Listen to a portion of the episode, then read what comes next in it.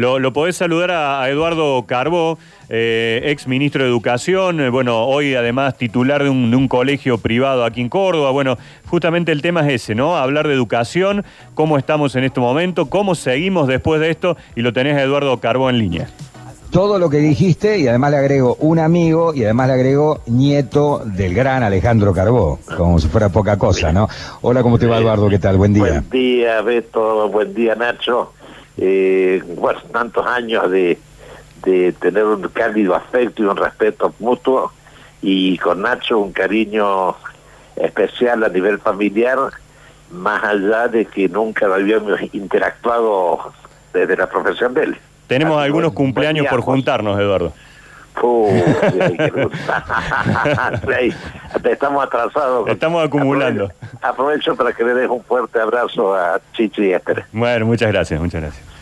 Bueno, Eduardo, estamos hoy arrancando el programa justamente con este tema de la educación. Hubo declaraciones del ministro Trota, eh, el año no está perdido, dijo, pero ni por asomo las clases van a empezar en el próximo mes. Estamos hablando de que en el mejor de los planteos y de los casos, las clases pueden empezar un tiempito antes de las vacaciones de invierno, que no sabemos si va a haber vacaciones de invierno, pero más o menos ya se habla de fines de mayo, de junio, algunas especulan que hasta julio no va a haber clases, y uno se pregunta, ¿realmente se puede sostener esto desde el punto de vista educativo? Estoy hablando simplemente. A, través de lo que se está haciendo. Sí, eh, mira, Beto, eh, es muy difícil eh, proponer soluciones o salidas a un camino que uno todavía no ha terminado de transitar. Esta pandemia está llegando y no sabemos cómo se va a manifestar en nuestra comunidad qué efectos va a tener y qué efectos colaterales. Y es muy difícil hacer un pronóstico sin diagnóstico, sin diagnóstico certero. De todas maneras, con respecto a lo que decías de después de las vacaciones, mi pregunta es, y en esto quiero que me ayuden y ayudarlos a pensar, ¿y por qué no se incluyen las vacaciones como una etapa de cuarentena? ¿Me explico? Porque salir de la cuarentena para entrar en vacaciones es un corte que daña Sí, claro. ¿Por qué no hacerlas? Y decir, bueno, la reiniciamos y manejar una posibilidad una solución o un camino cierto. Pero yo este tema quiero dividirlo en dos partes. Y yo les pido, por favor, que cuando quieran me interrumpan. Yo divido en dos partes. En primero, cómo está la situación de la educación y en segundo lugar, cómo la percibo particularmente en un ámbito del cual yo soy responsable. Esa diferencia radica en lo siguiente en la capacidad o la previsión de las instituciones y de los sistemas para haber eh, ayornado, haber actualizado eh, tanto los sistemas educativos como las instituciones. En nuestro caso, nosotros hace tres años trabajamos con una plataforma y para graficarlo, yo diría, queridos amigos, que en nuestro caso fue como si se hubiera desconectado la red eléctrica e inmediatamente el generador se puso en marcha con esa plataforma. La vamos ajustando, la veníamos usando hace unos años, la vamos ajustando y por otro lado, no solo que la vamos ajustando, sino que vamos recibiendo aportes de las familias, de los alumnos están haciendo un esfuerzo monumental. Más aún, hasta ayer en la noche estuve conversando con un papá que trabaja en metodologías y laboralmente en otro trabajo, no en una escuela, pero en otro trabajo, y de él recibimos consejos de los padres, opiniones, hay feedback, eh, iniciamos la mañana con un saludo a nuestros alumnos, se trabaja, se dan actividades, intentando no saturarlos, no volver loca a la familia, no ponerlos en tensión, dejando que el fin de semana sea para el descanso. Lo estamos haciendo bien, por lo cual en lo personal no tenemos inconveniente, pero el mundo no empieza ni termina en lo personal, porque estamos no, claro. y no, y no todos tienen la posibilidad de, que exige la solidaridad. que vos dirigís, eh, este es el tema, ¿no? Ayer me llamó, me llamó una mamá de, la, Huerta Grande, no de la falda, eh, y me dijo, esto yo no tengo internet.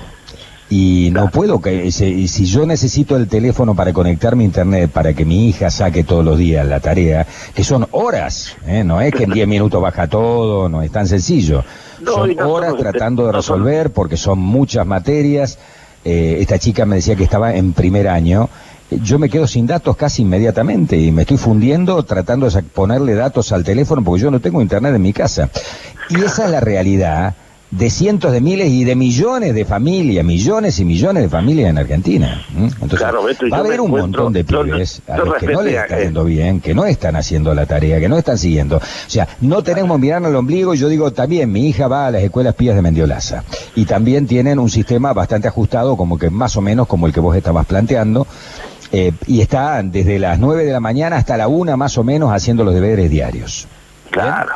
Y la solución no, es individual. No es individual. No es individual, claro, ese es el tema. Estas pandemias llaman a la solidaridad, así como uno de los principales caminos para la cura o para la prevención es el aislamiento, para la solución posterior y actual también es la solidaridad. Es el único camino posible Ahora voy a lo general.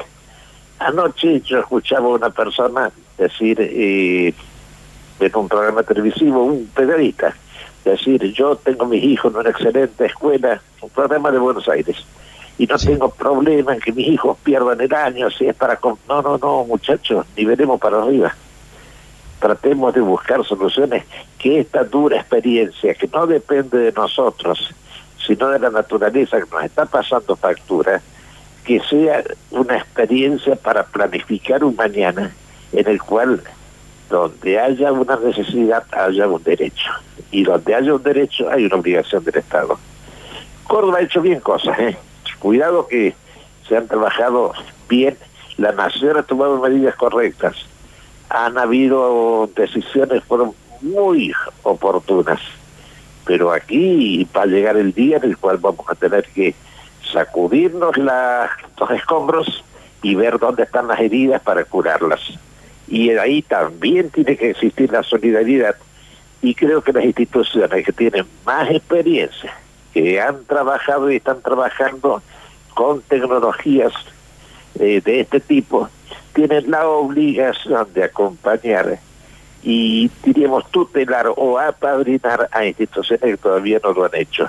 Y aquí tiene que haber un esfuerzo empresario también, que las empresas que puedan sobrevivir a esto apadrinen escuelas, porque por más de que el niño Juan del barrio tal eh, no tiene, tenga la internet, a lo mejor no tiene la computadora. Esto es equipamiento y metodología. Son las dos cosas. Y esa es la etapa de la solidaridad. Y en esto tenemos que participar todos. Y en esto tienen que dialogar los hombres de la comunicación, como son ustedes, los hombres de la educación, los hombres del desarrollo social, los hombres de la promoción humana, los hombres de la decisión política. Yo no me animo a decir qué es lo que hay que hacer porque ese es un tema que le corresponde a la autoridad política, que es la que define la política educativa. Pero sí insisto en que la solidaridad y el acompañamiento son fundamentales, Beto y Nacho. Sí, fundamentalmente. Ahora, yo creo que se tendría que haber acercado por allí más los municipios también al tema. ¿eh? Participar, así como en muchos casos participan en la tarea de salud pública, tendrían que ocuparse, porque están cerca de la respuesta, cerca del problema, ¿no?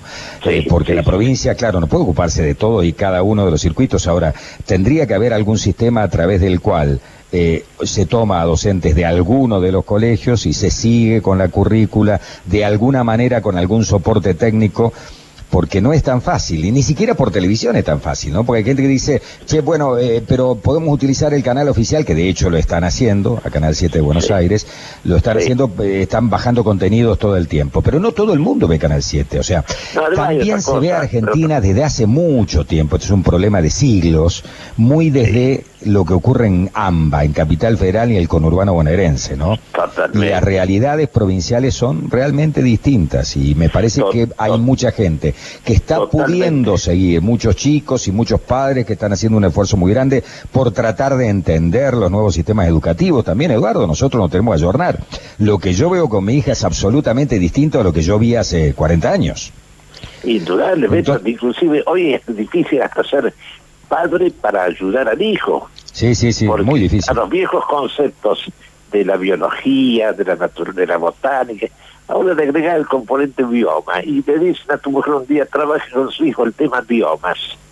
Y como esto de biomas, hay muchos temas que son temas que el cual el padre no puede. Creo que el apuntalamiento se construye cuando hay una tríada que es docente o institución, alumno y familia. Sí, sí, se junta todo, claramente. Y, claro, esto es un problema de todos, es un problema que hoy no es grave, pero el día que la pandemia pase es un tema prioritario, así como lo es la salud, así como lo es la alimentación, así como lo son tantos temas en donde esto va a dejar daños colaterales muy fuertes. Y, habrá que buscar entre los escombros, como vos decís, para ver eh, qué rescatamos y qué es lo que podemos hacer para salvar la situación. Y ojalá sea posible que esto nos mueva, nos, primero que nos conmueva, y luego que nos mueva a un espíritu de unidad, en donde yo me preocupe por cuántas cosas me unen a ustedes, por ejemplo, y no qué cosas me separan de ustedes. Son estos temas, la guerra y, la pandemia, son dos oportunidades para la unidad nacional, de las unidades nacionales a lo largo de la historia. No tengo dudas. Nacho, ¿alguna pregunta? Eh, sí, me parece lo primero, Eduardo y Beto, de que en Argentina hoy todavía estemos hablando de educación, eh, habla bien de nosotros porque hay países que directamente hoy ni piensan en esto, Italia, España, ¿no? Y acá todavía estamos preocupados por cuándo podemos llegar a volver y, y cómo podemos hacer para darles clase a los chicos. Y me parece, Eduardo, que está bueno destacar también la función de los docentes, ¿no? Porque hoy los docentes están en casa y además son papás de sus chicos que están recibiendo tareas de lo que le mandan y ellos están dando a los chicos que tienen de su de su clase también, ¿no? Pero Nacho, vos decís que habla bien de la sociedad argentina. Eh, a mí lo que me estás diciendo no me sorprende porque te conozco, porque lo conozco a Beto y sé que independientemente de lo que es el periodismo inteligente, serio, reflexivo, ustedes tienen siempre un especial espacio para los temas educativos. Y es bueno que el tema educativo sea tema en estos momentos y no son los momentos que hay paros. Por ejemplo, vamos a ver, más o menos allá por el día 13, hagan recordar ustedes, interrumpimos la actividad docente. Sí. Estamos hoy en día 9. 9 de abril, sí. sí. ¿Cuántos días de paro tuvo, tuvo el año pasado en algunas provincias argentinas? Y, mucho en más. provincia del sur, en Chubut, hubo 60 días de paro. Entonces, no está todo perdido. Todo se puede recuperar.